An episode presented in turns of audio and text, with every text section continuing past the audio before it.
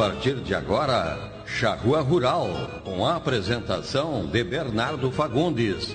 Um oferecimento da GAP Genética, Associação Rural de Uruguaiana, Sicredi, gente que coopera cresce.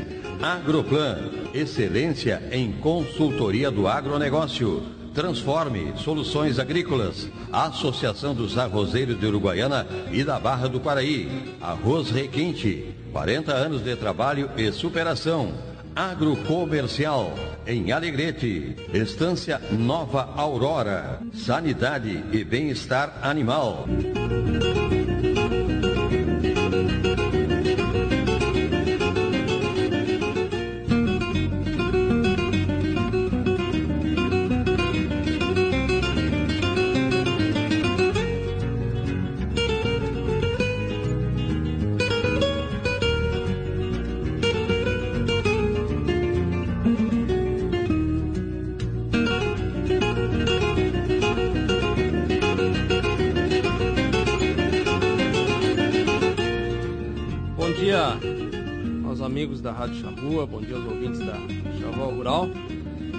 Começando aqui mais um sábado do nosso programa, informando e eh, trazendo um pouco do que está acontecendo no campo para os nossos amigos ouvintes.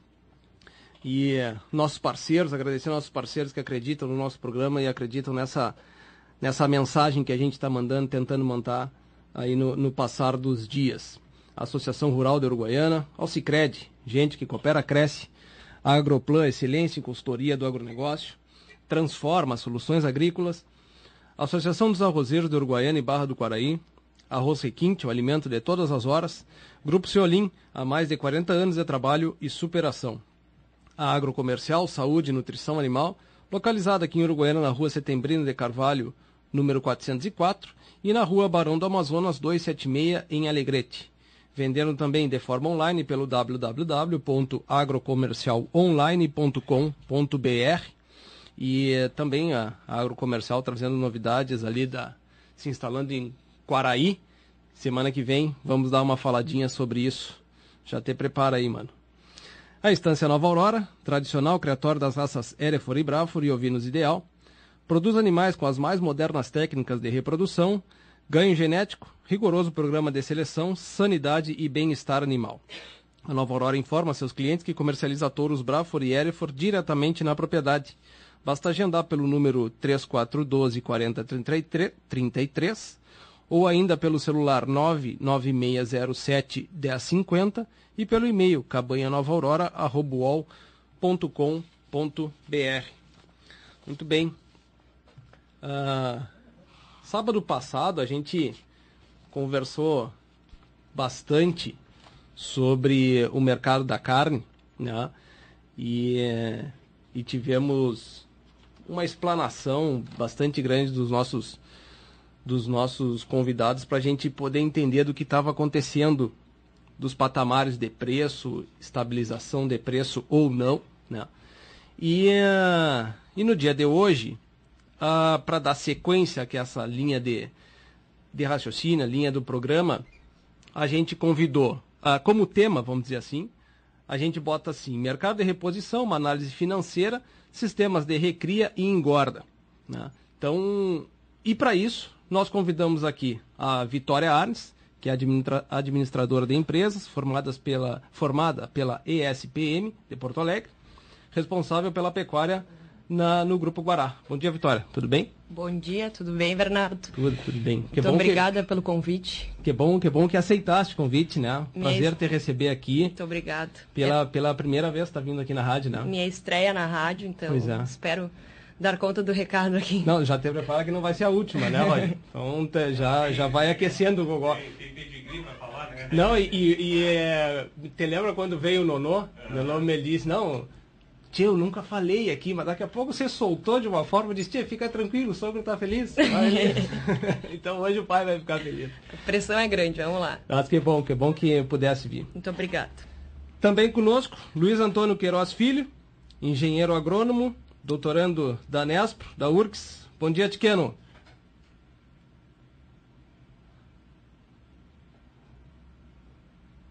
Tá, Tiqueno, tá na escuta? Escuta agora? Agora sim, agora estou escutando. É, tava, com um contatinho no, no microfone. Bem, bom dia, como é que está? Tá bem agora o som? Tá bem, tá bom. Tudo, tudo ótimo, Bernardo. Tu escutas melhor agora? Sim, sim, estamos escutando bem. Tá, ótimo. É, não, primeiro agradecer o convite, né, do, do teu e do Roger aí, uma satisfação poder participar do, do programa, uhum. dar uma saudação especial aos ouvintes da, da Rádio Charrua. E a gente fica à disposição aí, feliz pelo convite. E o Nespo está tá, tá sempre, tá sempre presente na, na atuação e no, no, agronegócio, aí, podendo contribuir da melhor forma. É, semana passada estava o Júlio conosco, né? E foi, foi claro. excelente. E hoje, hoje tá, está tu aqui conosco. Que bom. Claro. É, é, eu, inclusive, eu tive a possibilidade de escutar um pouco do programa semana passada. Sim. Né? E, o, e o mestre, né? nosso mestre, nosso orientador aí, é, é uma autoridade nesses temas aí, a gente fica só aprendendo com ele. Né? Que bom, que bom. E conosco também Custódio Magalhães, produtor rural, agropecuarista, presidente da Apropampa, Associação dos Produtores do Pampa Gaúcho. Bom dia, Custódio. Muito prazer estar falando contigo. Bom dia, Bernardo, eh, Luiz Antônio, Vitória e, e Roger. Bom dia a todos os ouvintes aí da, do, do Charrua Rural, do programa Charrua Rural. É um prazer também estar falando com vocês aí e muito obrigado pelo convite. Maravilha. O, o Genro já até mandou mensagem pro Roger e disse, tô, tô na escuta, vou prestigiar, diz aqui. É, é, esse prestígio está garantido aí, né? Esse, então, tiver mais audiência, esse tem que ser obrigatório. Não, é obrigatório, né, tio? Pelo amor de Deus, né? Tá bem, tá bem. Tá muito bem. Muito bem. Uh, acho que vai ser uma, um excelente dia para nós aqui e principalmente para os ouvintes a gente poder conversar sobre o mercado da carne de reposição, né? E na, nessa, nessa linha, até vou começar contigo, Vitória, nessa linha que eu comentei no início do programa, de ter uma continuidade do que a gente discutiu da semana passada, uh, a gente falou muito de mercado e a gente não falou tanto dos sistemas de produção, né? É, quando veio o, o Nonô aqui, nós falamos bastante de, de arroz, de soja, e hoje queria que tu explicasse para nos introduz o assunto de como funciona hoje o sistema de produção de gado de corte dentro do grupo, né? Que para a gente poder entender isso aí e a gente vai destrinchando o, o programa baseado nisso. Perfeito. Uh, a, eu estou morando em Uruguaiana fazem três anos e e a pecuária da Guará foi mais ou menos retomada por aí, fazem três anos. Anteriormente a gente teve gado de cria na Guará, depois se desfez do gado de cria e estava com gado de terceiros, em parceria de ganho de peso. E aí quando eu vim morar aqui, é, o Nonô e meu pai, o Nonô e o Luiz Fernando, né, uh, me incentivaram a, a, a, retomar a pecuária, porque acreditavam que a gente tinha uma oportunidade muito boa por a gente ter um sistema com pivô de intensificar uhum. o nosso ganho. E aí retomamos. Então a gente partiu do pressuposto que a gente tinha que ter um ganho de peso é, bem monitorado. Compramos balança eletrônica, é, bastão eletrônico da Turtest uhum. e chipamos todo o gado. Começamos no primeiro ano comprando em torno de mil cabeças. O ano passado nós compramos uh, quase 1.500 cabeças. O nosso sistema ele é baseado em 12 meses, então todo animal que entra, ele deve sair em 12 meses, seja gordo ou não. Uhum. É, ano passado a gente conseguiu sair com 70% do gado, 70%, 75% do gado gordo, uhum. só o restante de vendeu para invernar. Uhum. E esse ano o projeto é que saia 100%. É, a gente compra então né, terneiro sempre, Bernardo. A uhum. gente, apesar agora da, da, do terneiro estar tá com esse preço aí um pouco é, instável, né, que a gente não sabe o que, que vai ser, a gente segue focando em terneiros, uhum. porque a gente entende que a gente tem que fazer o que a gente sabe fazer e a gente tem que ter foco, porque uhum. são ciclos, a pecuária são ciclos. É, a gente não sabe o que, que vai ser do preço do, do, do gordo, uhum. apesar de a gente acreditar também que vai ficar no, nos patamares que vocês conversaram semana passada. E então o gado entra na Guará com mais ou menos. A gente procura comprar terneiros mais pesados, tá? É, tem gente que gosta de comprar terneiro mais leve, a gente, pro nosso sistema, procura terneiro mais pesado. Mais pesado, o que, que tu chama de mais pesado? Quantidade? Em torno de 200 quilos. Tá. tá? Uhum. Uh, 190, 180. Não gostamos de terneiro abaixo de 140, 150, uhum. porque é um terneiro que provavelmente não vai conseguir sair gordo.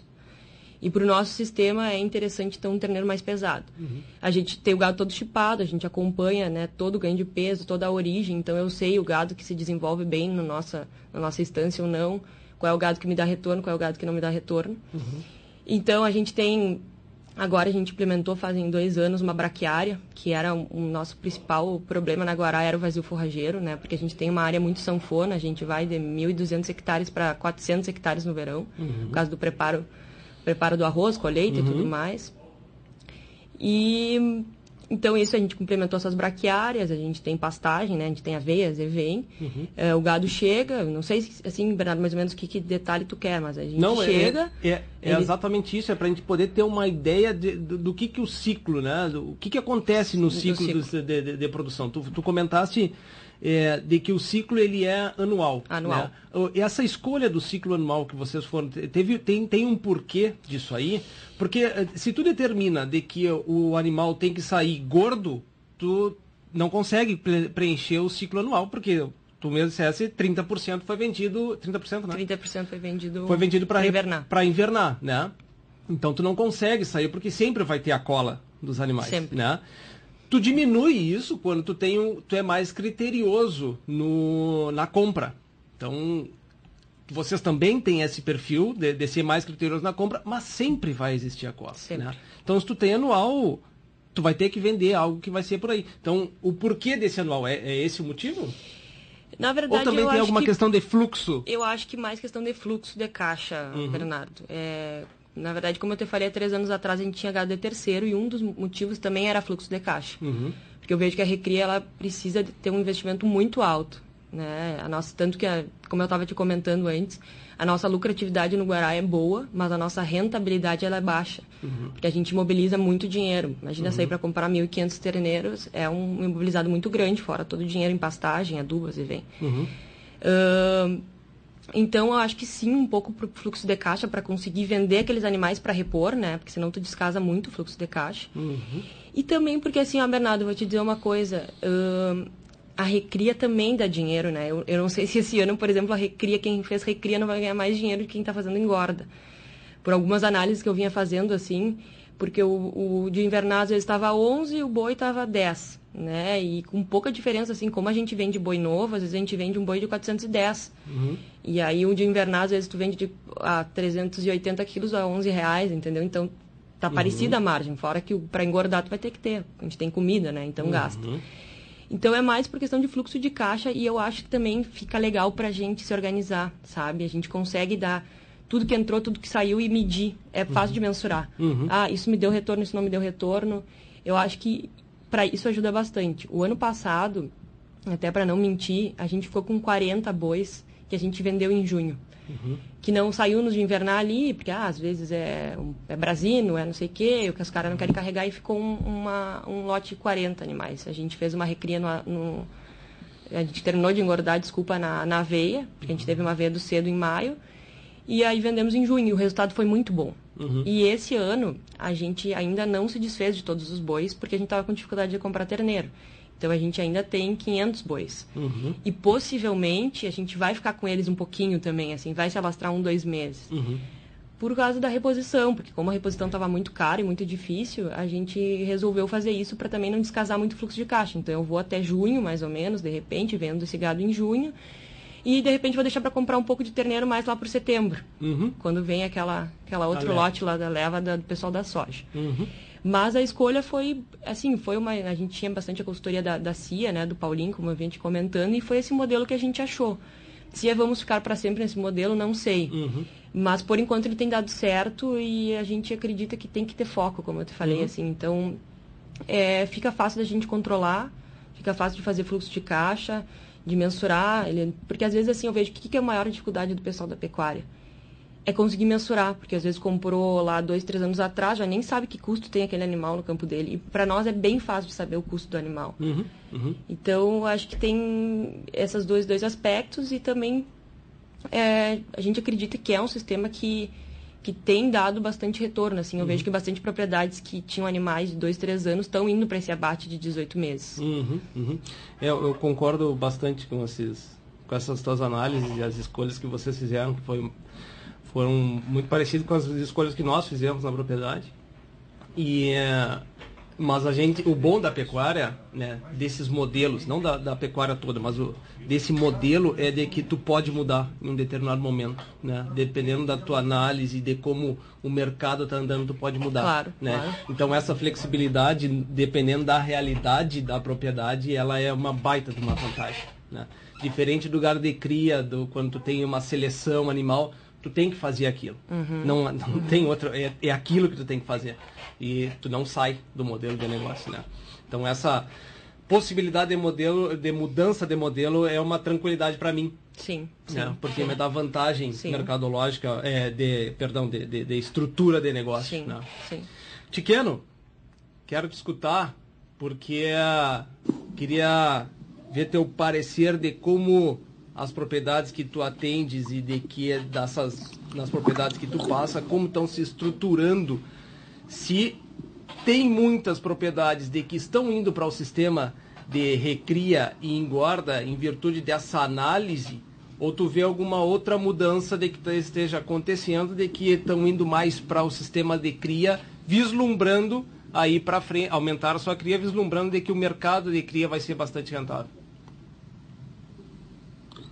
Bom, Bernardo, primeiro eu, acredito que tu fosses muito, muito feliz aí ao, ao convidar a Vitória, que é uma produtora rural dessa nova geração aí que de muito sucesso já, né? A gente pode dizer isso. Eu tive a oportunidade de conhecer o, o gado de, de cria da, do, do, do Walter, do pai dela, e é um gadaço, né? Ele realmente era um produtor de.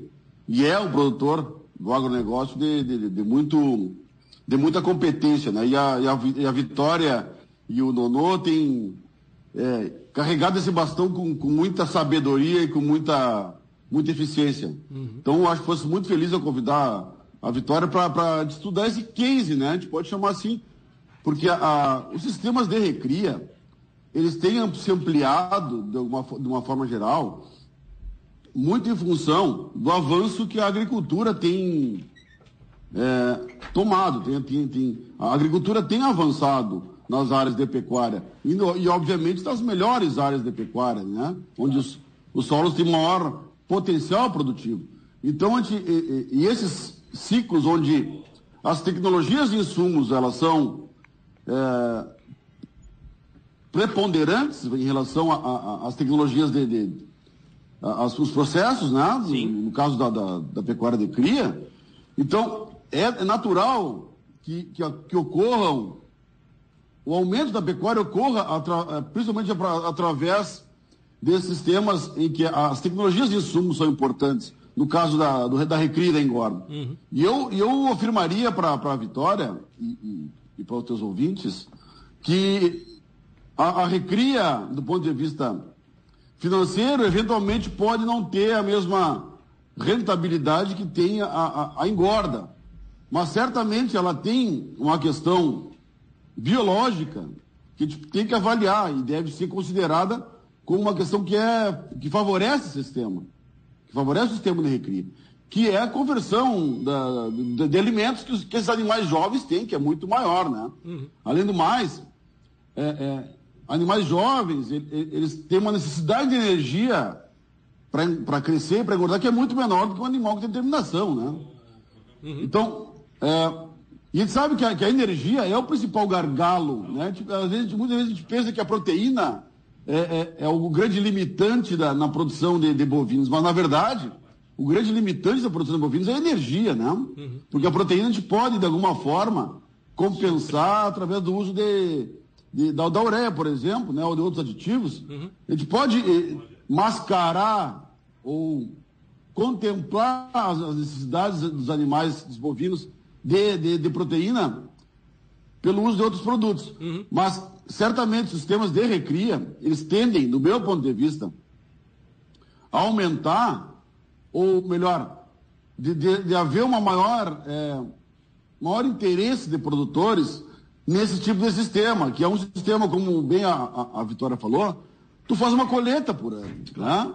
Uhum. Então, tu, a, o gerenciamento ele se simplifica. Uhum.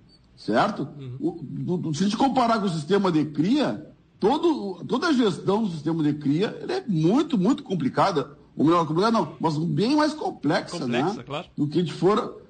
Né? Tu tem muitos processos envolvidos, tu tem a questão. Só da, da, da produção de um terneiro, tu tem quatro, cinco processos aí que tu tem que estar tá medindo, como, né? medindo, avaliando, uhum. é, retomando, repetindo. Então, uhum. O sistema de cria realmente, ele, ele para o agricultor, ele é muito simples, ele é, ele, é, ele, ele, ele é muito atrativo, uhum. né? Mas isso gera também um problema, né, Bernardo? Nós estamos a, a, na beira da, das feiras de, de, de, terneiro agora e a gente tem um gargalo importante, que é o da, da desse animal de reposição, né? Primeiro, em quantidade, a gente tem, não tem a quantidade necessária para que esses sistemas de recria possam ser ampliados de uma forma que gere um, um impacto maior na economia. Né? Então, tu tem uma, uma necessidade de ampliar a produção de terneiros. Segundo, tu tem uma necessidade também de aumentar o peso de desmama desses terneiros. Né? Então, tu tem todo um processo de cria que afeta a recria. Né? Os sistemas de, de produção americanos, por exemplo, eles não têm recria. Né? As vacas, embora, embora uh, os sistemas de cria estejam nas, nas áreas de baixíssimo potencial produtivo, né? Nos, nos, nas áreas de, de desérticas do, do, do, uhum. dos Estados Unidos. Uhum. Tu tem aí 10 hectares para uma vaca, né? Uhum. Mas tu tens, a, a, portanto, tem necessidade muito alta de produzir um terneiro por vaca. E esse terneiro já sai desmamado com 350, 300, 350 quilos, já vai direto no confinamento para ser batido 14 meses. Uhum. Então, a, o sistema de cria é uma característica da pecuária de campo, né? Porque ela, no fundo, se for comparar com sistemas é, mais intensivos, ela é um, é um sistema que é, é, aproveita a ineficiência dos sistemas de cria. Uhum, uhum. É, eu, eu, concordo plenamente com isso e, e vejo de que é, nós ainda somos é, ineficientes no, na, na, cria. Porque se tem um, um, perfil né, desse, aí vamos fazer um comparativo, uma realidade diferente, mas vamos fazer um comparativo. 10 hectares para uma vaca desmamando um terneiro a 300, 350 quilos, né? É, qual é o potencial que nós temos. São 33 quilos. Né? Qual é o potencial que nós temos dentro da nossa realidade que podemos ter pasto o ano inteiro? Né? É, então. Lá? E, e uma. A, e acho que tu é muito, foi, muito feliz quando comentaste da questão da, da, do avanço da agricultura sobre as áreas de pecuária, né? Isso é uma realidade, ele é óbvia, né? A gente não tem. Na realidade. O papel, o papel do produtor claro. eu vejo como o seguinte: do produtor de pecuária é transformar essas áreas de baixa produtividade em áreas de alta produtividade. Bom, essa é a transformação que tem que acontecer. Né? Porém, é, o claro, caminho que está acontecendo é de que, e graças a Deus, a integração realmente está acontecendo muito mais. Né? E quando se entende de que essa integração é benéfica para dentro da propriedade e se tem uma boa relação com é, proprietário e arrendatário, o modelo de negócio ele culmina, ou culmina não, mas ele, ele, ele é, se direciona dependendo do tamanho da propriedade. Eu sei, vamos salvar essa questão, mas ele se direciona para uma vantagem para o sistema de recria né? Porque tu coloca os animais num momento claro, que, claro. que é, tu mais pode colocar, que vai ter oferta forrageira grande, e depois tu pode sair deles, né? É, e a semana Inclusive, passada... Inclusive, Bernardo, mas, desculpa... Capaz? Desculpa, Bernardo, te interromper. Inclusive, nesses sistemas integrados, ou que a lavoura participa um pouco mais na, na, na ocupação das áreas, os sistemas de cria estão se readaptando. Claro. Né? Tu tens aí a, a produção de, de alimentos numa outra época do ano. Então o que acontece? Tu passa a emprenhar os animais mais para dentro do inverno, por exemplo. Uhum. Tu tem uma nova, nova, um novo modelo, uma nova engenharia uhum. da, da, da, própria pecuária de cria, né? Claro. E que foi, e foi um do, uma das questões que você comentou no programa passado. Daqui a pouco tem que acontecer os as, as, as feiras de terneiros vão ter que acontecer em momentos diferentes. Claro. Né? Porque as Você não pode também estar bitolado né, com aquela ideia. Ah, porque na primavera é que produz mais pasto. uhum. perdão. Ah, a primavera que produz mais pasto. Então, todo o meu sistema vai depender daquilo. E se muda a produção de alimento no meu, no meu, no meu no sistema, eu também tenho que mudar o, tudo que vem atrás. Claro. Né? Isso aí, isso aí é, é um princípio. Claro. Né? Não, não é que tu, tu tenha que, que, que, que parir na primavera, mas se eu não tenho alimento na primavera, o que, que vai acontecer? Sim, exatamente. E aí? Tem, tem lavoura na primavera, e agora? Uhum. Então tem que se adaptar também a essa realidade, né? Exato. Muito bem. Custódio, tu sabes que uh, a gente está falando bastante dessa integração lavoura-pecuária e a gente tem uma realidade do nosso Pampa de que o Pampa gaúcho ele é muito bom. Nós temos uma variedade forrageira absurdamente grande, né? E é, eu tenho bastante medo de, de que é dos avanços de invasoras sobre o nosso campo nativo, né? Acho que é um medo geral, né? E tu como presidente da, da Apropampa e do modelo que a Apropampa é, criou, né? Até gostaria de que tu falasse da própria do selo, né? É, esse, esse, esse modelo pode estar, tá, vamos dizer, de certa forma ameaçado, não sei se seria o termo, me corrija se eu tiver certo, é, por essa é, avanço né, dos animais. Avanço não, mas é maior intensidade das recrias serem nas pastagens, não estarem no campo nativo, não, só, não nos aproveitarmos mais do campo nativo. Tu vê esse, esse perfil ou tu vê que é realmente essa integração é muito favorável e também acaba favorecendo os programas de carne do Pampa? Bueno, eu fico contente porque vejo que temos técnicos excepcionais aqui que eu já o meu diploma de veterinário eu já, já de, não esqueci, mas deixei meio aposentado. Né? Então, qualquer coisa, vou me recorrer desses dois técnicos excelentes que estão aí. Bom, é, seguinte, ó, é, há uma confusão. É, eu, eu, ao mesmo tempo que sou um defensor é, da, da nossa pastagem nativa, também não sou um, um, um radical, vamos dizer assim, né? e, e, não um indemérito de, de nada nesse sentido. É, o nosso programa de carne, ele não vislumbra tão, tão somente animais a pasto ou em campo nativo, como outras iniciativas além mar aí, que eu brinco, né? que de repente o cara, uma ONG do outro lado do, do continente vem nos dizer o que, que é preservar. Ah, sim, é, nós, essa nós temos áreas, é, nós temos áreas aqui que eu, eu brinco com eles, vem cá, qual é o ponto de partida de preservação, ou o que, que é preservação, né? Porque tem áreas aqui no Bioma Pampa que antigamente era, era mar, né? Então vão ter que bombear água, água saloba, salgada para cá de novo. Quer dizer, onde é que nós começamos isso aí? Na verdade, os sistemas, e esse é um ponto de vista meu, eles são uh, evolutivos, certo? O próprio planeta ele é evolutivo. Tá? E o maior risco que a gente tem é ficar arraigado ou agarrado em alguma coisa sem olhar outros horizontes, sem vislumbrar outras possibilidades. E é sobre isso que nós estamos falando. Então, a Apropampa é uma associação de produtores do Bioma Pampa.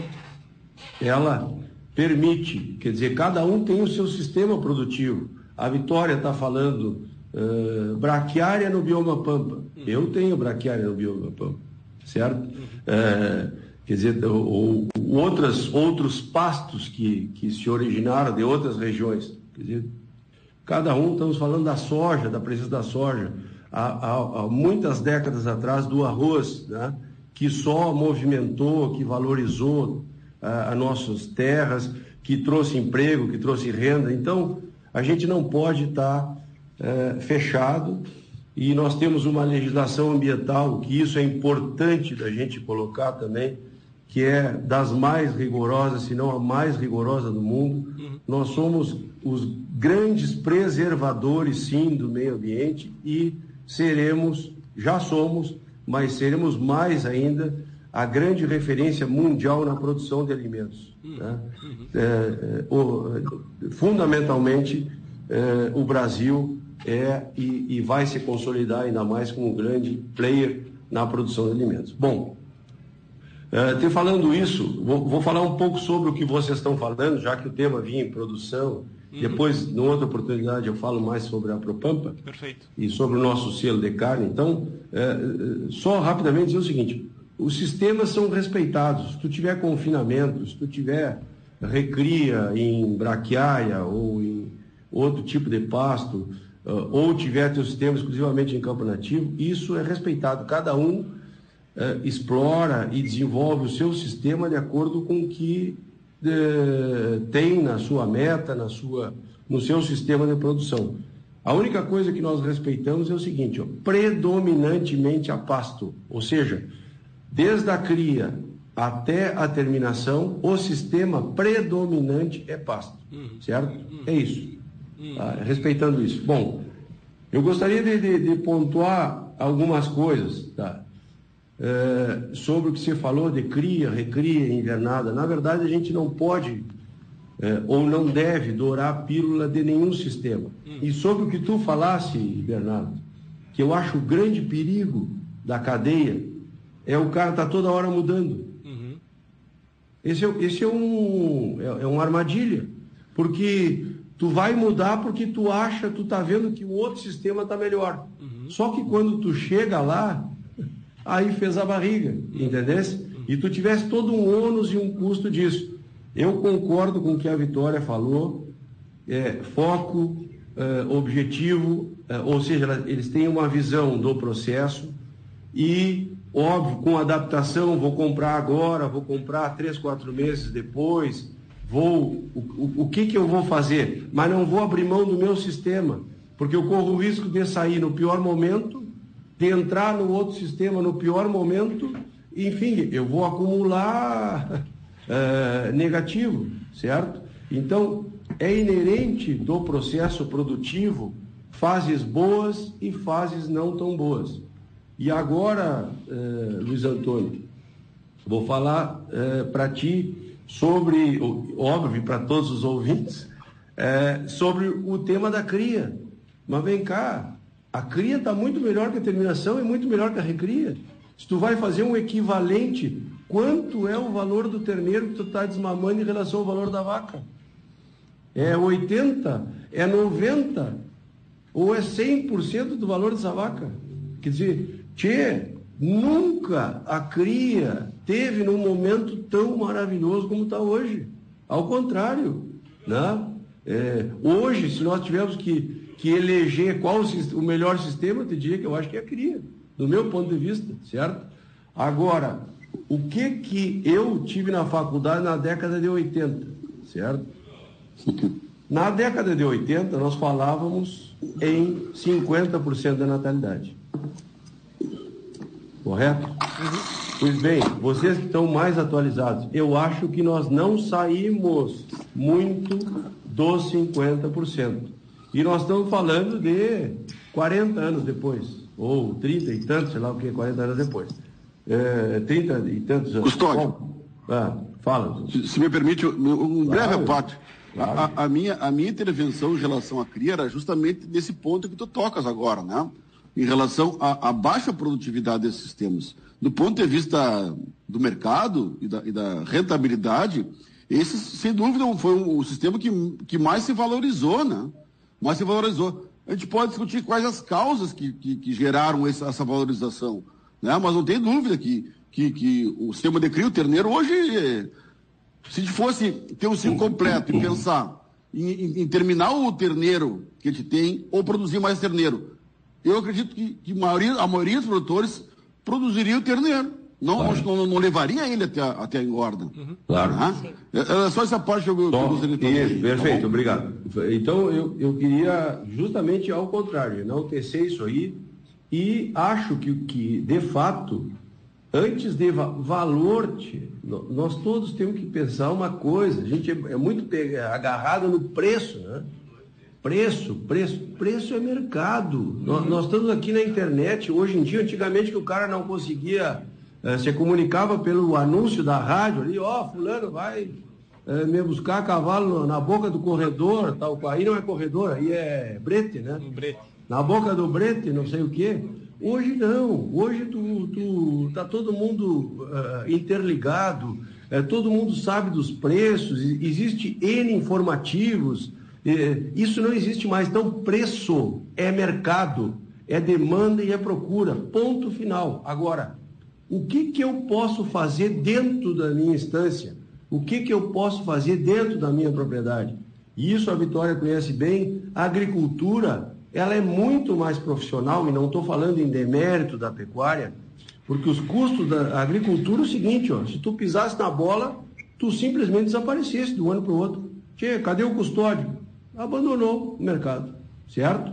Então, a pecuária precisa se profissionalizar mais, certo? E não é uma crítica, é uma, é uma, uma análise que eu faço. Uhum. E acho que, que a gente precisa sair dos 50 para os 70 não vamos nem mirar os 80, os 70. Se vamos. E aí, se, se existe um, uma, uma, uma integração lavoura-pecuária, se vamos mudar a época de entor, de aparição, ou se não, se é uma pecuária feita exclusivamente em campos que não são aptos uh, à agricultura, que eu acho que a pecuária vai se, que a, a, a cria vai se concentrar mais nesses campos, é, é, te, eu, é, manejo, é, manejo sanitário, manejo de pasto, época de entore, Tia, isso que nós estamos falando, sair de 50 para 70 e sair de um terneiro de 150, 130 quilos para um de 200. Uhum. O que, que isso representa hoje na, na, na renda do produtor? É, é, um impacto enorme, entendeu? E, e, são coisas, e eu quero dizer o seguinte para vocês, ó, não é porque eh, eh, todos nós aqui bus buscamos cultura, certo? Buscamos técnica, buscamos conhecimento. Não é porque eu nasci no campo, porque eu eh, ando bem fardado, de bota, bombacha, com uma faca de um metro na cintura, que eu tenho o conhecimento técnico, certo? Então, a gente precisa, e aí não estou falando em demérito, a Propampa também é uma. Uh, nós buscamos o, o, a cultura da figura do gaúcho, uh, esse, esse gaúcho campeiro, não é um gaúcho que, que, que enfim, que, que de alguma forma Uh, não convive bem com todos os animais e com o manejo racional das coisas, entendeu? Então, é, nós enaltecemos a figura do gaúcho, do Rio Grande, do, do, de todas as tradições que a gente tem aqui, mas eu quero dizer o seguinte, que é preciso, e eu fico contente em ver exatamente o que o Luiz Antônio falou, de ver novas gerações se aculturando, buscando se desenvolver, é, é, ver o que, que se pode fazer de melhor. A gente está vendo muita gente nova assumir propriedades, e aí eu estou falando o seguinte, ó, é, também dê espaço para as novas gerações, dê espaço para que para técnicos, dê espaço para que a gente possa avançar na nossa pecuária no Rio Grande do Sul. Custódio, essa, essa análise da, da cria, tu, como tu mesmo disseste, nunca viste os preços do terneiro como se estão, como se está nesse momento, né? Tu não acha que é em virtude do preço, em virtude do mercado, tá? é que vai acontecer maior, vai se buscar maior eficiência na cria. Por onde eu quero chegar? O preço da vaca de invernar, muitos anos foi mais atrativo do que botar um terneiro no chão, tu fazer um terneiro nascer. Então tu ter uma vaca magra pagava tua conta no ano. Né? Então, e aí acontece o seguinte, no momento que tu tá. tem uma valorização do terneiro, tu te obriga como produtor né, a ter mais terneiros. Porque o mercado tá, tá te dizendo, olha, eu quero mais sobre isso aí. E acaba que vai virando o mercado para aquela ineficiência, porque ela é uma ineficiência da, da, da, da, produção, não ter um terneiro é uma ineficiência da produção. Perdão. É, e aí acaba que no, lá no final das contas, o mercado está pagando mais para quem é mais eficiente.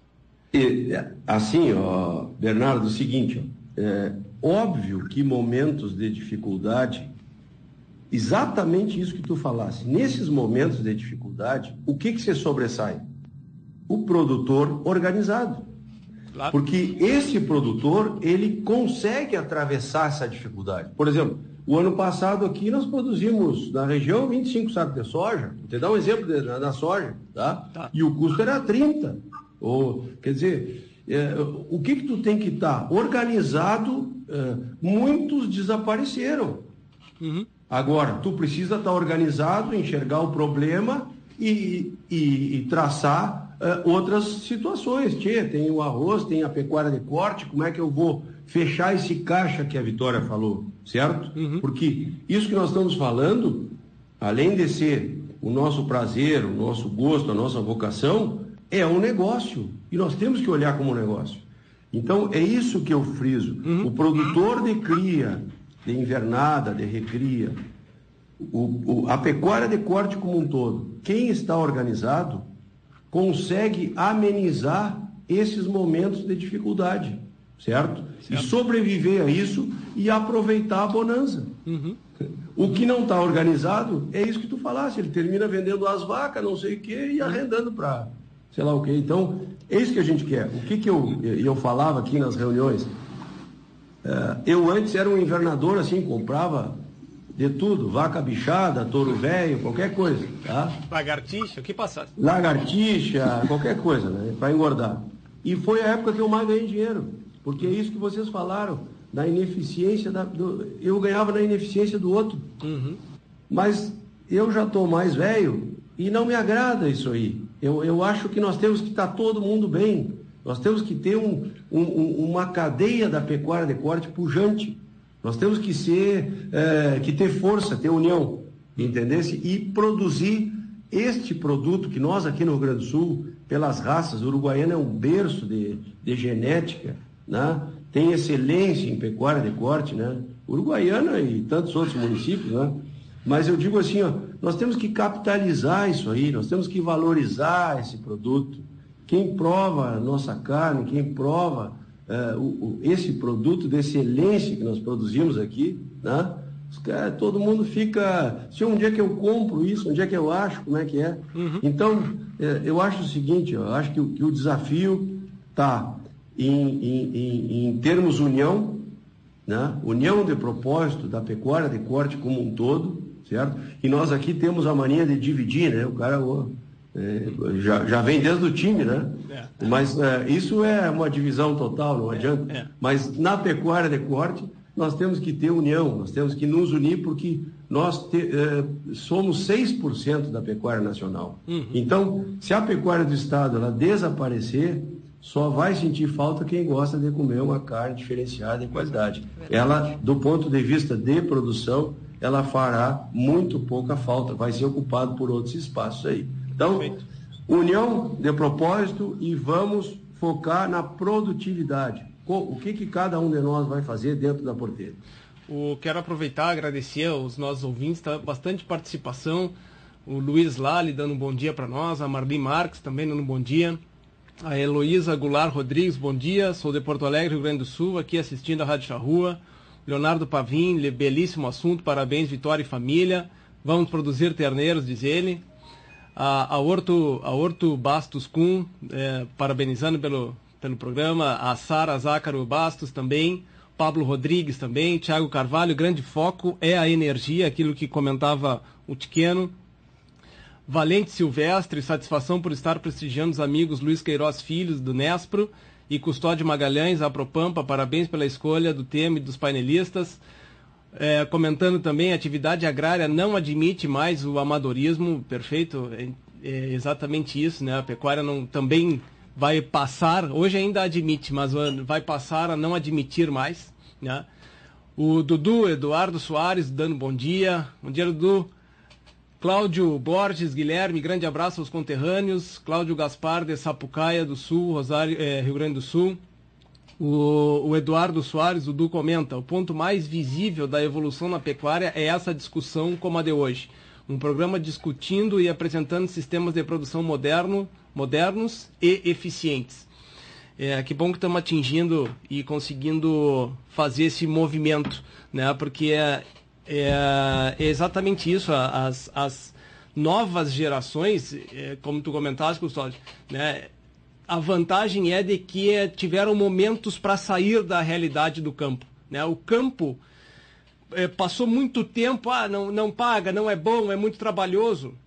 Quando tu escuta aquilo constantemente, tu não tem nenhuma, nenhum, nenhum apreço por aquilo, tu não quer ficar sobre aquele, sobre aquele, trabalhar sobre isso aí. Sempre é problema, só escutasse problema. Aí tu sai para ver outra realidade. No momento que tu sai para ver outra realidade, às vezes, tá? E é o que eu acho que está acontecendo nesse momento, é, ela é pior ainda. Ah, o grande centro te dá mais oportunidades. Te dá mais oportunidades, mas aqui tu pode ser diferente né? Tu pode fazer a diferença aqui. Quando tu vai para um grande centro, tu é mais um. É verdade. Né? E aí, no momento que você tem essa, esse, esse enfrentamento de outra realidade e tu volta para o campo, aí tu quer fazer diferente. Bom, tem alguns problemas, os enfrentamentos de gerações, tal, perfeito, mas tá, é, né? Todo mundo passa por isso. Tem que dar um jeito de passar, tá? Essa é a questão, essa é a grande questão.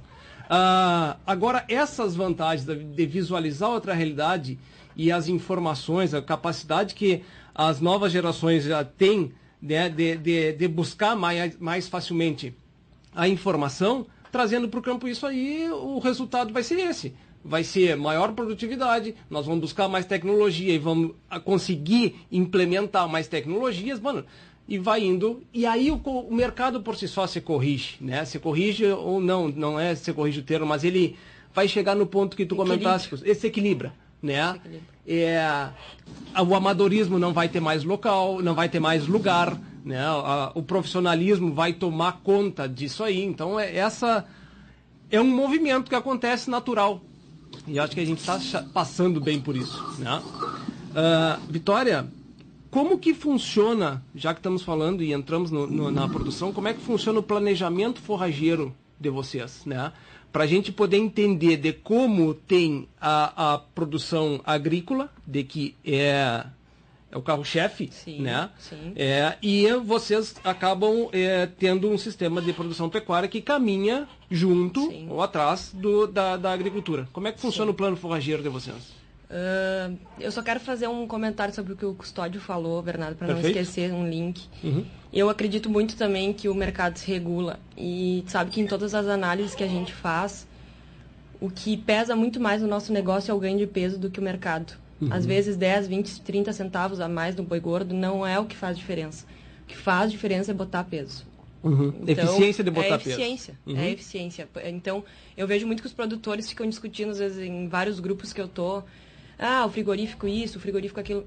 Eu também acho que os frigoríficos descontam demais, ou isso, ou aquele outro. Uhum. Mas eu vejo assim, se preocupa um pouco com o que, que eles podem fazer da porteira para dentro, sabe? E isso eu acho que é uma coisa que a gente tem que aprender. O que, que eu posso fazer para ter 500 gramas a mais? Uhum. É, de eu sair de um ganho de 0,500 gramas para 0,700, ou para 1 quilo, uhum. ou para 1 quilo e 200, como tem alguns que, que, ganham, não é o nosso caso, mas enfim. Uhum. Então eu vejo muito isso, a gente tem que focar no que, que a gente pode fazer. Uhum, né? Uhum. E o que, que a gente faz no Guará? A Deixa gente... só, só dar um, um, um, comentário no que tu falaste. Essa. Eu acho que também o plus que vai se dar das gerações vindo para a pecuária, assim, dessa profissionalização, é, vai ao encontro do que o Tiqueno e o Custódio falaram de que o dentro da porteira vai ser o mais importante. Claro. Se tu tiveres um investimento de sei lá, 50, vamos botar aqui, eu gasto 50 reais cabeça mês, tá? E produzo 30 quilos. Se eu partir do ponto de vista de ter mais controle, por exemplo, sobre o estoque, sobre o fluxo de caixa, sobre botar, aí vamos para a produção, se eu botar o animal na hora certa, tirar na hora certa, e que eu gaste 5 reais a menos para produzir por mês, tá? Eu já estou dando um, um, um, Não ganhei peso nenhum a mais, mas eu deixei de gastar. Sim. Então eu já melhorei o sistema. Então eu acho que é um, uma, esse plus que as, as novas gerações também vão dar, podem dar. E aí eu acho que o choque de gerações às vezes é até me, mais fácil de ser contornado. Porque tu não vai para o sistema, tu não, tu não vai é, bater, ao, vai, não vai de encontro ao que vinha sendo feito. Tu vai ao encontro do controle. Sim. Né? Não vai de encontro. É, pode, Ser, um, pode ser uma, um outro caminho. É então. um outro caminho, por favor. Uh, bom, Bernardo, a gente falando um pouco aí do que o Tiqueiro também estava falando, a gente uh, agora tem produzido sorgo, tá? Uhum. Então, desde o ano passado a gente produziu sorgo para ter comida própria, porque é muito caro suplementar bastante animais, né? Principalmente no verão acaba sendo muito caro.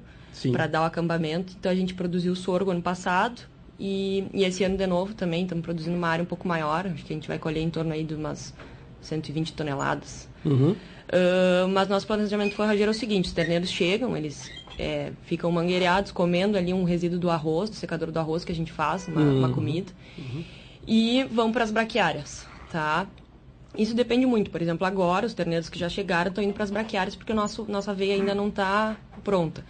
Mas acredito que em 10 dias ela já vai da boca e aí eles já vão, alguns terneiros vão para a veia AZV. Uhum. Então eles estão eles estão sempre em pastagem, tá? Sempre, sempre, sempre, sempre, sempre. É muito pouco assim é, campo nativo porque a gente tem muita lavoura, né? Obviamente agora eu tô com alguns bois em campo nativo, é um campo que tinha sido lavoura no outro ano, que esse ano não descansou, e também vai ser lavoura só no outro ano, então tá um nativo lá, não foi feito preparo de verão ainda, uhum, uhum. acabamos se atrasando. É, e eles estão no nativo, mas normalmente eles estão sempre sob pastagem, seja uma braquiária, entram na braquiária, vão para o azevém, aveia, saem, vão para as braquiárias de novo. A gente conseguiu zerar o nosso vazio forrageiro, esse foi o nosso grande ganho. Uhum. Então, porque as braquiárias elas dão boca mais ou menos a partir de 15 de outubro, esse ano a gente começou, e elas vão até maio. Em maio a gente já tem aveia e azevém. E quando acaba o azevém, já vem a braquiária de novo. Então, uhum. assim, ó, é praticamente sempre sob pastagem. Uhum. A nossa ideia esse ano é que o nosso gado todo esteja sempre comendo. Tá? 0,1, 0,2% do peso vivo. É, o ano passado a gente usou uma estratégia de suplementar, a gente sempre divide o nosso gado em cabeça, corpo e cola, para ter uhum. um, uma divisão né, e um monitoramento, e a gente tinha suplementado a cabeça e a cola. A cola para emparelhar com o corpo e a cabeça para sair primeiro. Porque a partir de novembro, outubro, novembro, a gente já tem que sair com um percentual bem alto do, do gado, 30% mais ou menos, porque começa a gente perde os pivôs para a agricultura, tá? Soja e arroz. Uhum. E esse ano, agora, pela primeira vez, plantou uma área representativa de soja. E andou bem. Uhum. Então, o seu Walter provavelmente vai cada vez mais uhum. para esse caminho da soja. Então, a gente ali em novembro a gente já sai com esse ano a gente saiu com, saiu com 300 animais gordos uhum. início de novembro uhum. e aí vai sempre girando Bernardo a, a, gente não sai com animais muito pesados porque a gente prioriza o giro a gente precisa girar a gente uhum. precisa que eles saiam uhum. para os outros irem entrando nas pastagens e tendo melhores condições né uhum. então é mais ou menos esse é baseado bastante em pastagem e suplementação é, esse ano vai ser bastante focado no sorgo. Uhum. É, antes a gente comprava, né, aí da tortuga, da brasão, uhum. mas esse ano a gente vai suplementar, vai fazer a batida toda em casa. Uma parte eu terceirizei aqui em Uruguaiana com o Paulinho. Uhum. Mas a gente, como a gente tem nossa estrutura de secador lá e agora chega nessa época da entre safra, fica um pouco mais calma, a gente pega a ajuda do pessoal do arroz também para nos ajudar a fazer comida. Uhum. Acho que isso é uma coisa bem importante agora. A gente tem bastante integração. Não é só o nome, assim, Integração Lavoura e Pecuária, a gente realmente tem integração. O pessoal do arroz, sempre que está disponível, nos ajuda. Uhum. E, e planta pastagem para nós, obviamente, né? Uhum. Que esses custos sempre são contabilizados. Mas a gente tem essa integração. A gente uhum. tem. Se tem um pessoal lá do secador que está disponível, porque está com um, dois dias livres, né? Entre safra, porque o Guará, o que acontece? A gente não terceiriza nada. Então a gente tem mecânico próprio, a gente uhum. tem caminhoneiro, então a gente tem muito funcionário. Uhum. Então chega algumas épocas que a gente tem uh, menos demanda e eles podem nos ajudar. Então agora, por exemplo, provavelmente o pessoal do secador vai nos ajudar a fazer comida uhum. para pro, pro, os terneiros que vêm chegando. Uhum.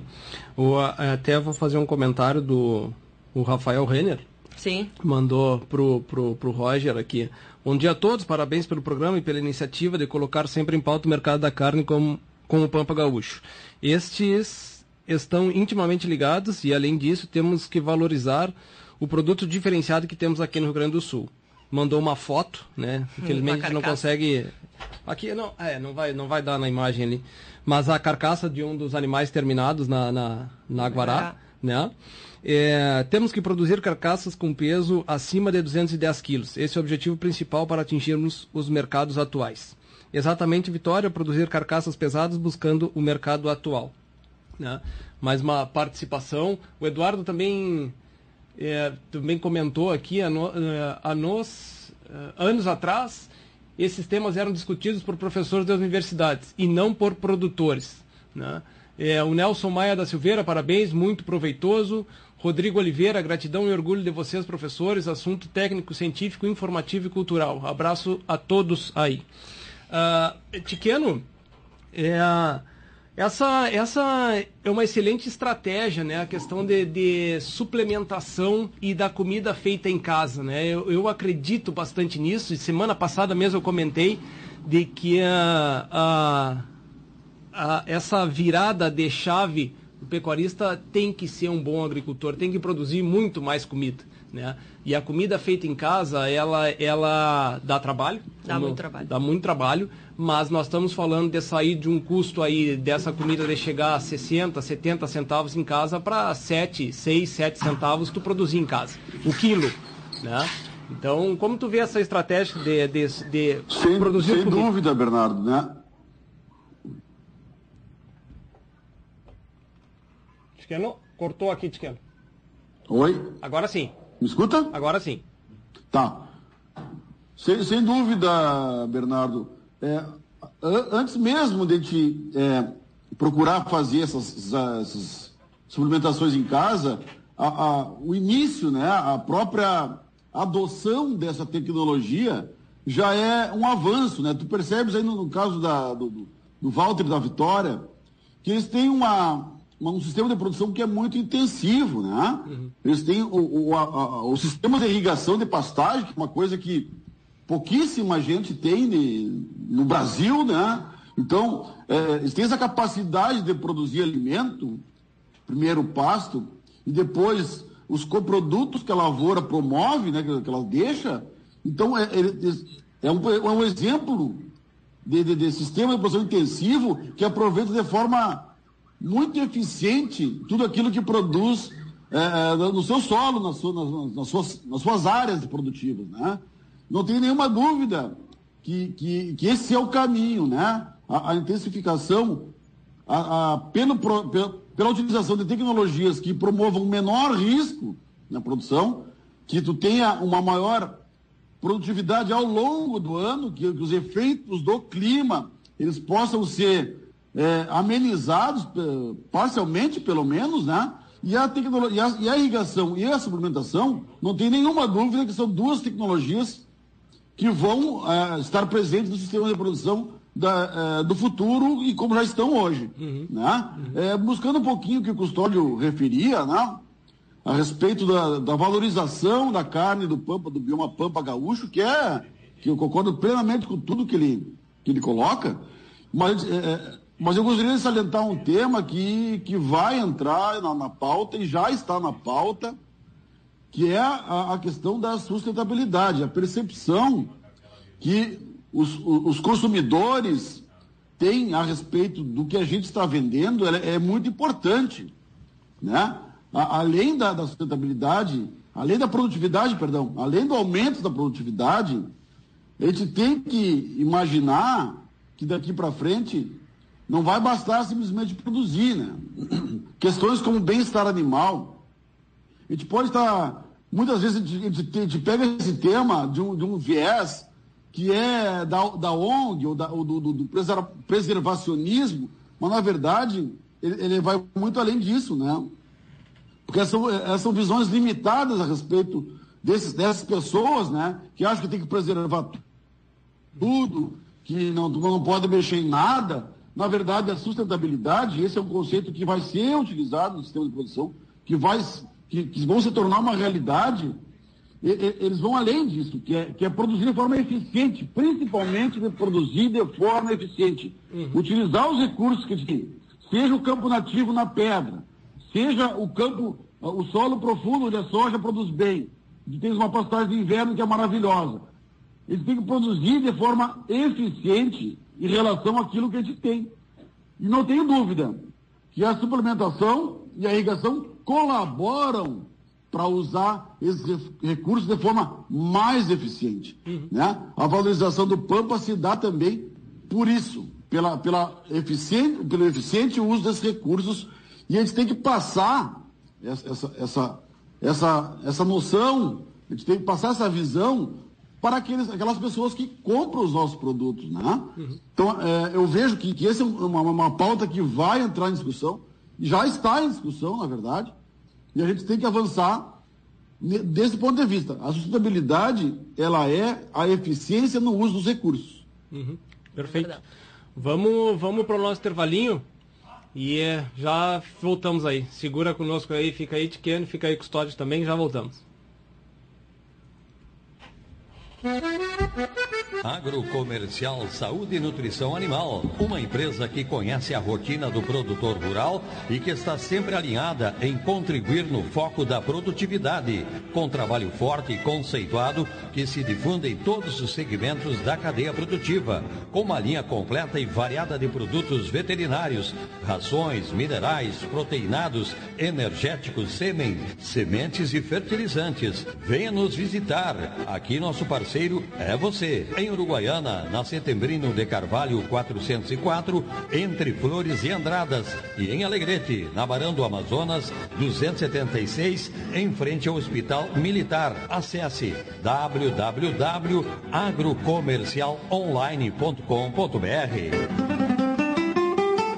A Associação dos Arrozeiros de Uruguaiana valoriza os seus associados e mantém diversos programas para promover o desenvolvimento da atividade orizícola, sempre incentivando o empreendedorismo e a qualificação. Temos orgulho de nossos parceiros que participam ativamente do nosso agronegócio. Braços fortes que produzem o alimento, geram renda e criam oportunidades. Você que cuida também da sua lavoura, merece uma instituição que cuide bem de você. Associação Associação dos Arrozeiros de Uruguaiana. Desenvolvimento se alcança com trabalho e parceria. Na sua mesa é sucesso total e na panela ele rende muito mais. Soltinho, branquinho, não tem outro igual. Arroz requinte é gostoso demais. Requinte, requinte no almoço e no jantar. É saboroso, muito fácil de fazer. A gente logo sente pelo paladar. Escolha requinte e você vai ver. Na mesa da família tem que ter requinte. Arroz requinte, gostoso demais. Na mesa da Iniciar um ano novo listando e sonhando com várias realizações é o que todo mundo faz. Mas você já parou para pensar por onde começar para realizar esses sonhos? Nós do Cicred podemos te ajudar a melhorar a sua vida financeira e encontrar um investimento ideal para seus sonhos se tornarem realidade. O Cicred é diferente. Aqui a gente faz mais por você. Estância Nova Aurora, tradicional criatório das raças Erifor e Brafor e ovinos ideal. Produz animais com as mais modernas técnicas de reprodução, ganho genético, rigoroso programa de seleção, sanidade e bem-estar animal. A Nova Aurora informa seus clientes que comercializa touros Brafor e Erifor diretamente na propriedade. Agende sua visita 3412 4033 ou 99607 1050, e-mail campanha nova aurora, arroba Transforma Soluções Agrícolas, um novo conceito em terceirização de máquinas que chegou para atender o produtor de Uruguaiana e região, especializados em serviços de preparo do solo, plantio, colheita e produção de fenos, formada por uma equipe de profissionais capacitados para melhor atendê-los.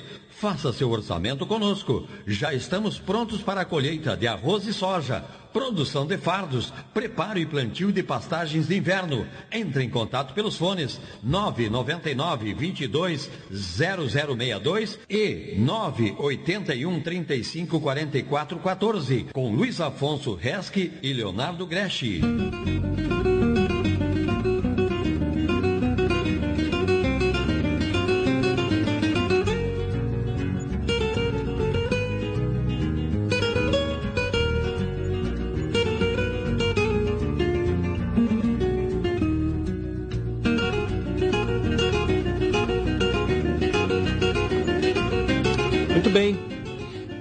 Voltando aqui.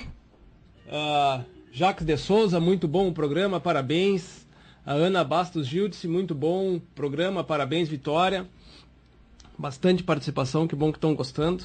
Uh, tu sabe, Tiqueno, que eu dá, dando continuidade, só para quem nessa volta do intervalo, né, para entender que com quem aqui estamos hoje, Vitória Arnes, administradora de empresas, formada pela ESPM em Porto Alegre, responsável pela pecuária do Grupo Guará. Luiz Antônio Queiroz Filho, Tiqueno, engenheiro agrônomo, doutorando da Nespro, Custódio Magalhães, médico veterinário, produtor rural, presidente da Apropampa, Associação dos Produtores do Pampa Gaúcho. Uh, fazer um, um, comentário do que tu fizesse ali dessa questão e que o Custódio também comentou dessa questão de da, da, das, das ONGs, né? De como a gente mostra. É, é, é, o, o agro tem esse problema, né, Tiqueno? A gente comunica muito mal. Né? A gente, é, quando destruir o campo nativo, tá, mas só um pouquinho. Esse campo nativo, ele pode estar tá sendo pior do que a própria pastagem que vai ser implantada lá. Né? Ah, vamos virar a terra. Não, só um pouquinho não. Eu vou fazer com que ela produza. O fato dela produzir, ter cobertura, ter pastagem, ter animais sobre aquela área, está fazendo com que eu mitigue problemas da atmosfera. Né? É, então, esse processo de que a entrada da agricultura e da pecuária em áreas nativas, né, é, é, a gente informa mal, porque na realidade nós estamos beneficiando o mundo fazendo isso. Porque aquela área parada, degradada, ela está sendo muito pior para o sistema do que uma pastagem, do que um gado, do que a economia girando sobre, aquele, sobre aquela área. Está produzindo bem mais sobre o mesmo hectare. Né? É, é, esse, é, esse, esse, é o ponto. Esse é o ponto, Bernardo, né? Porque uma questão é a questão ambiental, que tu pode discutir, né? Se, se, se, se isso vai ter, qual é o efeito que isso tem ou não. Mas outras questões são relativas à, à própria economia, como chamou a atenção a Vitória. A, a, geração de emprego que aquele hectare mais produtivo vai gerar, entendeu? Claro. Tu tem que analisar sobre essa perspectiva. Uhum. A, a, questão ambiental é importante, é importante sim. Né? Uhum. Mas ela não é única. Ela não é única. Ela não pode ser considerada como a, a principal coisa. Ela, é, ela é, faz parte de um, de um contexto. Uhum. Perfeito. Custódio. Acho que essa, essa, essa questão é importante, né? E acaba também combinando na própria, no próprio programa da uhum. Pampa, né? Comenta para nós Exato. um pouquinho sobre isso. Exato.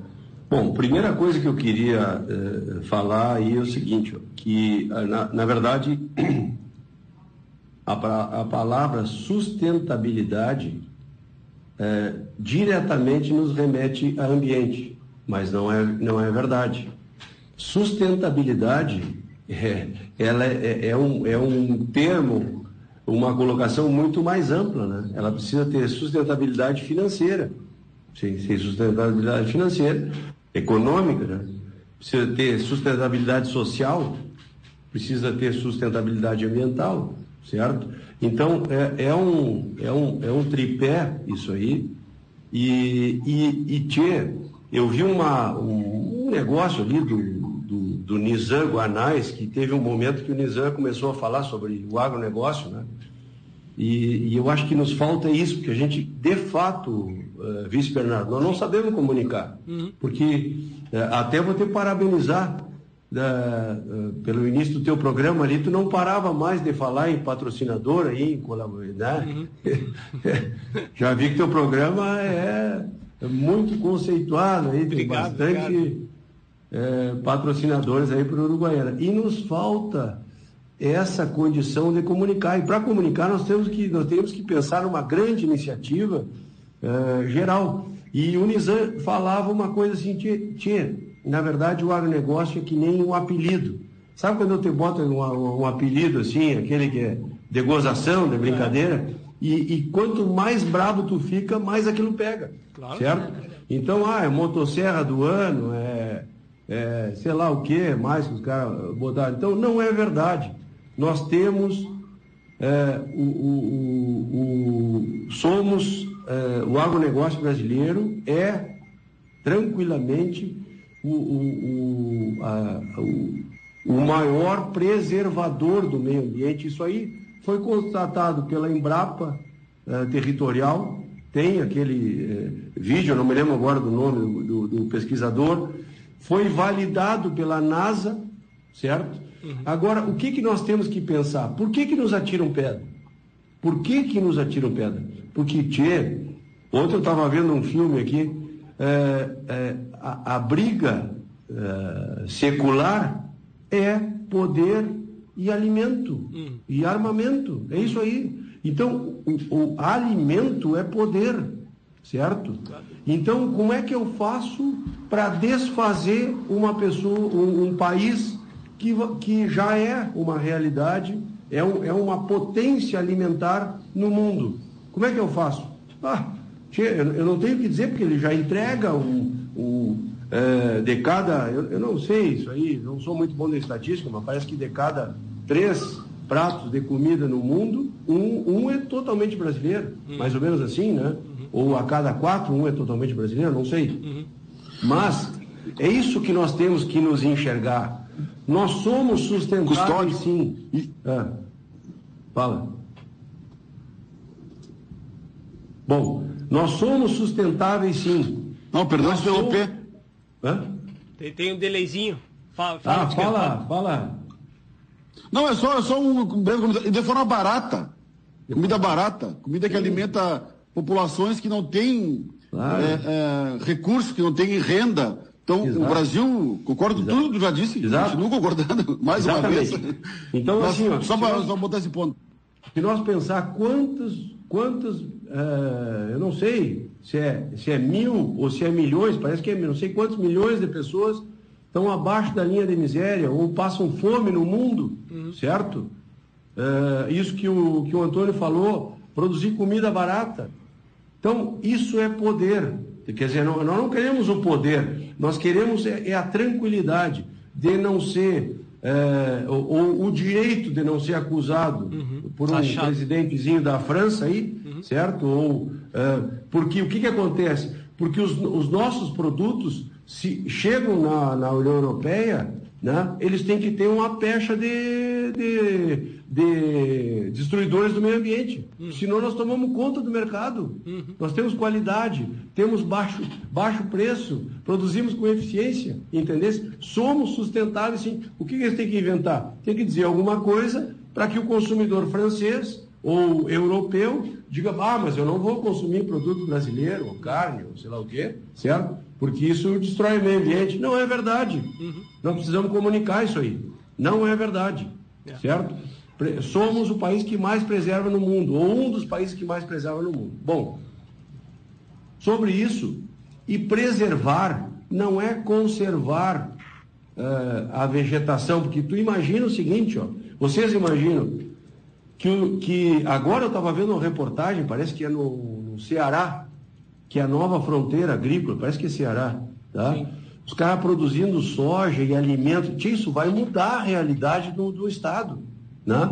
que vivia sob uma indústria da seca, ou um dos que viviam sob a indústria da seca. E a mesma coisa é o centro-oeste brasileiro. Imagina se nós tivéssemos conserrado lá até agora. Uhum. Uma, olhem bem a potência que é hoje uhum. das cidades de, de melhor IDH do Brasil, Uh, não sei quantas, se tu pegar 100 cidades com maior DH do Brasil, sei lá, 70 são no centro-oeste brasileiro, ou centro-norte, sei lá o quê, entendeu? Por quê? Pela presença da agricultura. Então, preservar não é conservar a vegetação, e eu até brinco. É, esses tempos nós tivemos uma, uma, uma visita aqui na Rural, quando eu fazia parte da diretoria de Rural de Bagé, que veio o pessoal, biólogos e tal coisa, muito capacitados até, uma gurizada nova, e eu disse assim, Tchê, nós temos que saber qual é o ponto da preservação, que da dita preservação. Senão nós temos que chamar o, o sei lá, o Tiranossauro Rex, chamar o, não, os dinossauros de volta, porque, tá? Uhum. E, e, aí vai terminar também, brincadeira que nós estamos vendo. Daqui um pouco, naquele tempo, o homem arrastava a mulher pelos cabelos, que não obedecia e estava tudo bem, né? Não é. tinha brincadeira, né? Quer dizer, é óbvio que nós temos que evoluir como civilização. E é óbvio que nós temos que evoluir como, como produção, como ambiente, como tudo isso. Isso é óbvio, uhum. certo? Uhum. Então, assim, é, é, temos que pensar. Somos, primeira coisa, somos sustentáveis. Isso é, ninguém pode dizer. Cadê a vegetação nativa da França? Uhum. Cadê a vegetação nativa da Alemanha? Ninguém fala. Mais um ponto que eu vou, vou, vou, vou tentar contribuir com o que tu está falando. É. O Brasil, inclusive, hoje, tem um código florestal que determina que tu tens que ter uma área de preservação permanente, uma área de reserva é, legal, né? Então, essa legislação não, não, não, encontra paralelo no mundo. Claro, claro. Tem mais isso ainda, né? Claro. Tem mais isso ainda.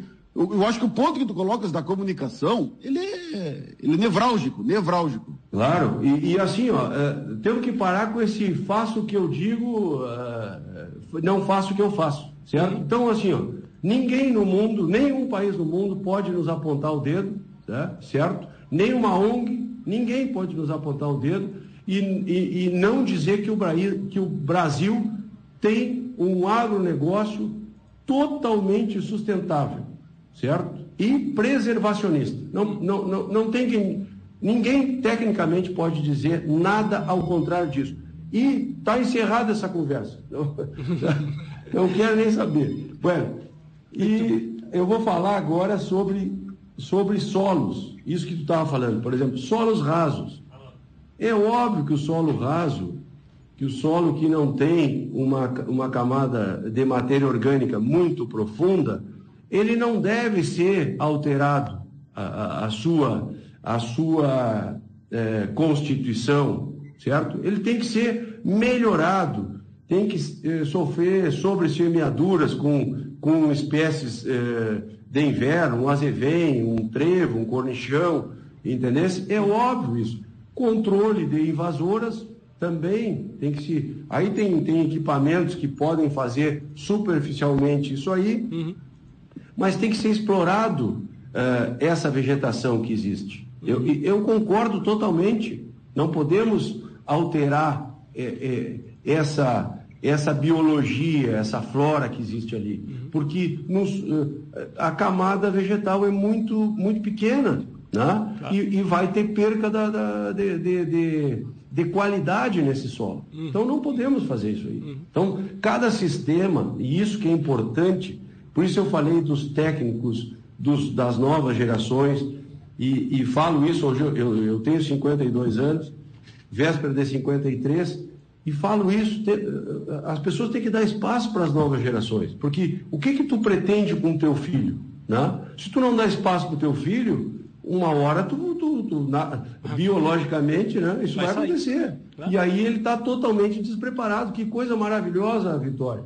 Isso Obrigado. que acontece com vocês aí, que coisa, que espetáculo, isso tem que ser um, isso tem que ser é, 100% das propriedades. Chame seus filhos, não interessa o que, que fazem, de, se, se são técnico em computação, pelo menos apresentem o seu negócio rural, certo? Porque senão é certo que ele está fadado ao fim. Claro. É isso aí. A, a, a, a, como é que se chama isso? A, é, a, a, quando vem novas gerações, é a. Renovação? Não, não, não, a.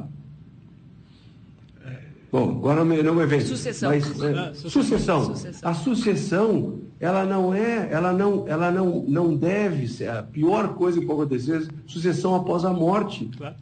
de, de qualquer do, do, do, antecessor. A sucessão, ela é ao contrário. Que prazer para um pai ver um filho, uma, um filho ou uma filha trabalhando junto. Que coisa maravilhosa, né? Como é que pode existir um pai que pensa de forma diferente? Ou alguma família que pensa de forma diferente? Isso não pode acontecer mais. Nós temos que mudar essa consciência, certo? Bom, e gostaria de falar uma coisa assim, ó, solos. Nós temos que pensar em solos, enriquecer solo, enriquecer sistema, adubação, é, calcário, é, melhorar a matéria orgânica, certo? Nós temos que pensar em sistemas de produção. É isso aí, eu, certo? Uma coisa que eu falei aqui no intervalo para o Bernardo é que esqueci de mencionar também é que a gente tem também sudão. E normalmente a gente faz três tipos de sudão. Faz um sudão bem do cedo, plantado em setembro, né? Para ele dar a boca mais cedo. Depois faz um sudão sobre taipa também. Então faz o preparo de verão da lavoura novembro, dezembro plantamos um sudão, acho que foi em janeiro, no ano, e aí pastoreamos em abril e maio com a chegada dos terneiros, e andou muito bem. Uhum. E, e, isso a gente vê resultados bons também para a lavoura de arroz. A gente foi uma mesma área e um, dentro de uma mesma área a gente teve uma parte que tinha sudão, outra parte que não tinha sudão. E a parte que tinha sudão colheu melhor o arroz. Então é, é, exatamente isso. é exatamente isso que o Danilo Santana aqui da Embrapa, meu amigo e Sim e nos ajuda Isso. muito aqui na, na, na, na Propampa, na, nos ajudou muito nesses últimos anos.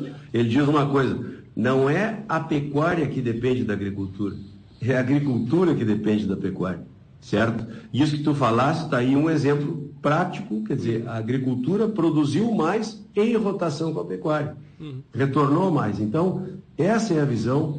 A pecuária, ela é positiva eh, em todos os sistemas, ela, de alguma forma, deve compor os sistemas produtivos, né? Na minha visão, ela, ela traz ganhos, traz incremento e, e, e eu não tenho dúvida disso. Então, vamos preservar e melhorar os nossos solos. Esse também é um dos nossos desafios. Eu só queria te perguntar, Bernardo. Sim. Se eu vou ter, já, eu acho que eu falei demais já, se eu vou ter mais algum espaço para falar um pouquinho da Propampa ou. E, infelizmente está excelente o programa, né? A gente está estamos encerrando até. Queria até começar contigo. Antes disso, só, só agradecer também o Matheus Malman, também está na, tá na escuta, discussões de alto nível, parabéns, abraço aos amigos. A Horto Bastos, novamente, parabéns, Vitória. Explicaste com muita clareza o processo de vocês. Belo trabalho na Guará. Né? É, a gente está com o tempo estourado, Custódio. Tá. Vamos então, aproveitar. Eu já vou fazer minha, minha despedida aí. Deixa só, só eu te agradecer pela disponibilidade e é, pela clareza, né? Eu acho que foi um programa muito rico, né? Fico muito feliz com todos os convidados e que bom que a gente conseguiu, sem dúvida nenhuma, atingir o objetivo de hoje. Parabéns e obrigado, Custódio. Bom, eu, eu que agradeço, a, a, agradeço Bernardo, Roger e a Vitória, o Luiz Antônio, quer dizer, que, que realmente debate qualificado. Eu fico, uh, é, para a gente que é, que é apaixonado pela pecuária e pela produção agropecuária de uma forma geral, né? Uhum. É, eu fico muito contente, muito feliz de ter sido convidado e de participar aqui com vocês. Muito obrigado. Eu só queria é, falar rapidamente sobre a Propampa. Nós somos uma associação de produtores do Bioma Pampa Gaúcho. A Vitória é uma, uma associada lá, Guará, é uma associada da Propampa.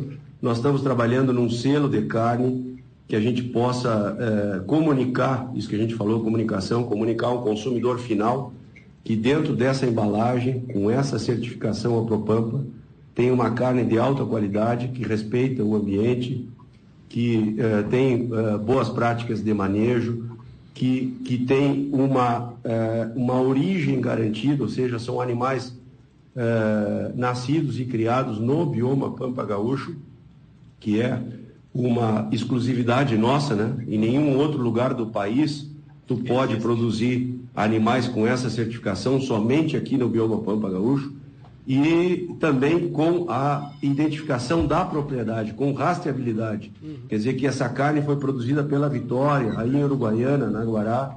Quer dizer, temos, vamos é, é, ter um QR Code que vai é, linkar isso aí. Então nós estamos trabalhando nesse processo, não é fácil. Os frigoríficos pequenos, menores, têm dificuldade no mercado interno, né, se posicionar com essa valorização do gado exportação mas estamos trabalhando para isso, para levar esse produto e comunicar ao consumidor final a qualidade que a gente tem aqui. Somos a única indicação geográfica de carnes das Américas, certo? Registrada no INPI. Então, carne do Pampa Gaúcho é a Propampa. Beleza. Um forte abraço para todos, muito obrigado a todos que, que tiveram conosco aí na rádio. Agradeço o convite e fico à disposição. Gostei muito do programa. Olha aqui, já pela quantidade de patrocinador, tem que pedir mais uma hora para a rádio aí. Tem que pedir mais uma hora para a rádio. Tá? Vamos negociar, vamos negociar. Obrigado, ah. obrigado, Custódio. Tiqueno. Um abraço, um abraço a todos aí. Outro para ti. Um Tiqueno, obrigado, obrigado pela disponibilidade e por estar junto conosco aqui.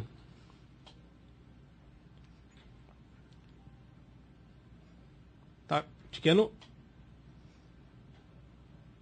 Não, não tá, Roger. Não tá vindo o som de não tá vindo teu som, Tiqueno.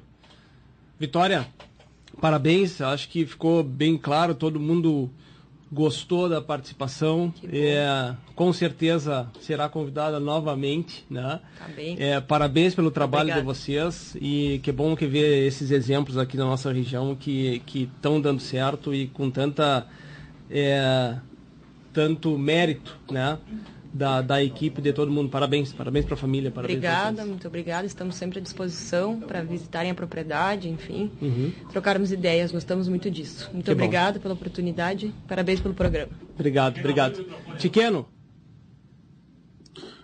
É, Bernardo, me escuta? Tudo certo agora? Tudo certo, tudo certo. Agrade Obrigado, agradecer, agradecer mais uma vez o convite, agradecer a participação também da, da Vitória e do Custódio aí, que enriqueceram o debate. Acabou se desviando um pouquinho da, da temática principal, mas eu acho que são temas relevantes que a gente tem que, que pautar, que trazer, trazer à, à tona para o debate é, um pouco mais aprofundado, né? Uhum, uhum. E, e, a gente coloca, o Nespo se coloca à disposição do, do, do, da, Rádio, da Rádio Charrua e sempre agradece a, a esses convites que, a gente, que é, com muita satisfação a gente pode atender. Que bom. Tá bom. Um grande abraço, bom fim de semana a ti e a todos os ouvintes da Rádio Charrua. Obrigado, muito obrigado. Obrigado a todos novamente e uh, obrigado aos ouvintes pela paciência, pela participação, né?